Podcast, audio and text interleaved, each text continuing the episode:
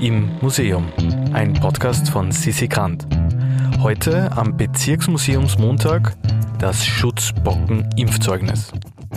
Heute sind wir auf Besuch in der Josefstadt und treffen dort auf Kuratorin Anna Jungmeier und die Bezirksmuseumsleiterin Maria Ettel. Beide gemeinsam haben eine Ausstellung gestaltet, die vom Findelhaus um die Ecke erzählt. Ein Ort, an dem uneheliche und ungewollte Kinder untergebracht und dann an Familien am Land weitervermittelt wurden. Was das alles mit der Schutzbockenimpfung zu tun hat? Hört selbst. Mein Name ist Maria Ettel und ich bin die Leiterin des Bezirksmuseums Josefstadt.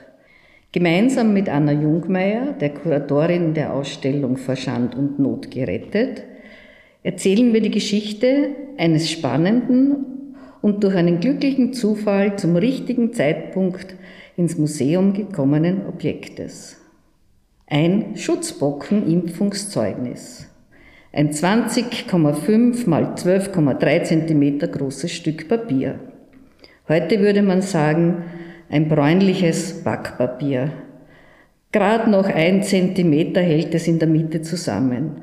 An drei Seiten sind Eselsohren. Aber der Druck und die Tuschschrift sind nicht ausgebleicht. Zu lesen ist, dass Margarete Lang, 28. Mai 1900, gebürtig von Wien aus Nummer 9, vom Unterzeichneten im Jahr 1901, den 4. August, mit Schutzbockenstoff geimpft worden ist und hat die echten Schutzbocken ordentlich überstanden. Gezeichnet Groß Kadolz, den 18. August 1901, Dr. Penesch. Das Formular hat die Lagernummer 22 der K&K Hof- und Staatsdruckerei aus Dezember 1897.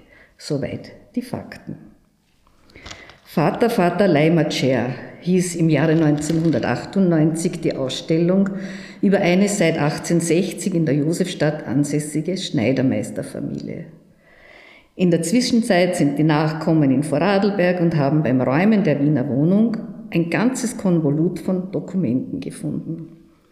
Wie es halt meist so ist, hat die nächste Generation keinen Bezug mehr zu den Wiener Vorfahren und Gott sei Dank, das Konvolut wandert nicht zum Altpapier, was auch oft vorkommt, sondern in Erinnerung an die Ausstellung vor über 20 Jahren doch noch ins Bezirksmuseum. Im Sommer 2021 wurden die Dokumente von einem Vorarlberger Nachfahren wieder nach Wien gebracht.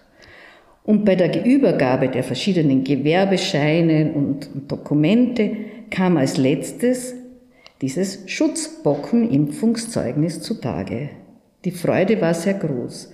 Hier schließt sich der Kreis nicht nur zu unserer Ausstellung vor Schand und Not gerettet, sondern auch ganz aktuell zur Corona-Impfung. Was so besonders daran ist, wird Ihnen jetzt Anna Jungmeier erzählen. Ja, also wie die Maria Eckl jetzt schon äh, gesagt hat, äh, hat das Schutzbockenimpfzeugnis, das eben vor kurzem in den Bestand des Bezirksmuseums Josefstadt äh, gekommen ist, ähm, auch einen Bezug zu der aktuellen Ausstellung. Ähm, in der geht es um das Findel- und Gebärhaus in Wien. Das waren zwei Fürsorgeeinrichtungen, die im 18. Jahrhundert äh, errichtet worden sind ähm, und dienten eigentlich dem Zweck, dass ungewollt Schwangere ihre Kinder dort abgeben konnten. Ne? Also im Gebärhaus gebären konnten und dann ins Findelhaus bringen konnten, ne? äh, weil sie eben nicht für die Kinder sorgen konnten. Ne?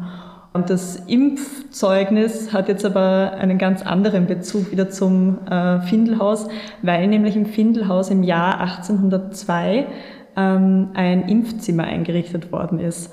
Ähm, und das stand im Zusammenhang mit den Findelkindern, die eben im Findelhaus untergebracht waren für kurze Zeit meistens nur, aber doch hatte eben das Findelhaus Zugriff auf viele dieser Findelkinder. Und äh, im 17. und 18. Jahrhundert äh, gab es immer wieder grassierende Blatternepidemien in ganz Europa und äh, man hat schon relativ lang eben versucht, irgendeinen Wirkstoff dagegen zu finden und ähm, der wurde dann eben auch gefunden. Man konnte eben den Impfstoff durch die Blattern, die sich eben durch diese ähm, Bocken ähm, entwickelt haben, aus der Haut sozusagen gewinnen und äh, dann anderen einimpfen. Das war die sogenannte Arm-zu-Arm-Impfung. Und äh, die Findelkinder vom Findelhaus äh, wurden dann zu ImpfstofflieferantInnen sozusagen, ähm, weil nämlich sie den Impfstoff eingeimpft bekamen, dann eben selbst Platten entwickelten und daraus wiederum dann die Lymphe für die nächsten Impfstoffe ähm, gewonnen wurde. Und ähm, für Findelkinder im Findelhaus war diese Schutzbockenimpfung verpflichtend. Ähm, der, dem Rest der Bevölkerung wurde sie nur nahegelegt.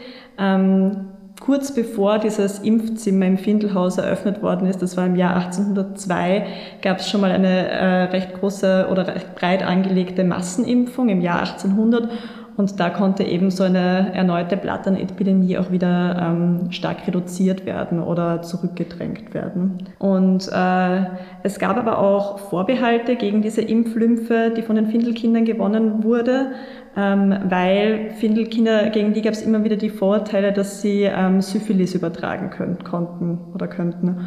Und äh, deswegen waren viele Ärzte anfangs auch skeptisch, diese Lymphe, die damals aber im Raum Niederösterreich ähm, eben vom Findelhaus meistens genommen wurde, weil sonst eben nicht so viel Impfstoff vorhanden war, ähm, von den Findelkindern zu nehmen. Also da gab es eben Vorbehalte dagegen. Man fand dann aber heraus, dass das Risiko, dass äh, die Lymphe auch Syphilis überträgt, relativ gering ist. Und äh, was ich ganz spannend dran finde, ist, äh, wie das damals im 18. Jahrhundert oder im 19. Jahrhundert, pardon, ähm, auch so der Bevölkerung nahegelegt worden ist, sich impfen zu gehen. Nämlich da wurden unter anderem zum Beispiel Pfarrer in den Gemeinden dazu angehalten, ähm, von den Kanzeln zu predigen, dass das im Sinne der Gemeinde ist. Ähm, dass man sich impfen lässt. Und äh, genauso wie auch heute, das ist ein ganz interessanter Aktualitätsbezug gerade, ähm, gab es eben auch schon bei der Kuhbockenimpfung, die jetzt eben dann wirklich sehr wirksam war, ähm, auch ganz viele Personen, äh, die das ganz skeptisch gesehen haben und äh, die sogenannte Impfgegner, würde man heute eben sagen, waren und haben das dann eben auch in Zeitungen publik gemacht. Es wurde beispielsweise die Wirkung von dem Impfstoff ähm, angezweifelt. Und man muss auch dazu sagen, ähm, also die professionelle Medizin entwickelt sich in diesem Zeitpunkt oder in diesem Zeitraum eigentlich erst. Und äh, genau, insofern war da die Skepsis vielleicht auch nochmal eine ganz andere, weil eben die Kuhbockenimpfung eine der ersten Impfungen überhaupt war, die eben funktioniert hat. Und ähm, genau, im, im Verlauf, also später dann gegen Mitte und Ende des 19. Jahrhunderts, ähm, wurde dann diese Arm-zu-Arm-Impfung ersetzt und man hat dann die Lymphe von Tieren gewonnen.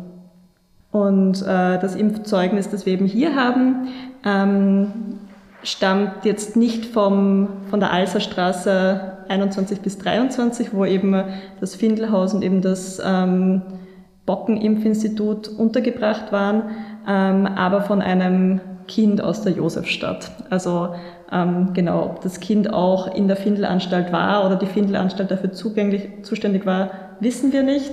Ähm, es war wohl am Land untergebracht, ähm, der Stempel oder ähm, genau, es ist aus Großkadolz. Und im ähm, August, also kann es sein, dass es dass vielleicht war es auch auf Sommerfrische. Sommerfrische. Mhm. Also ich bin sehr froh, dass wir heute keine Kinder mehr dazu verwenden, Impfstoff herzustellen.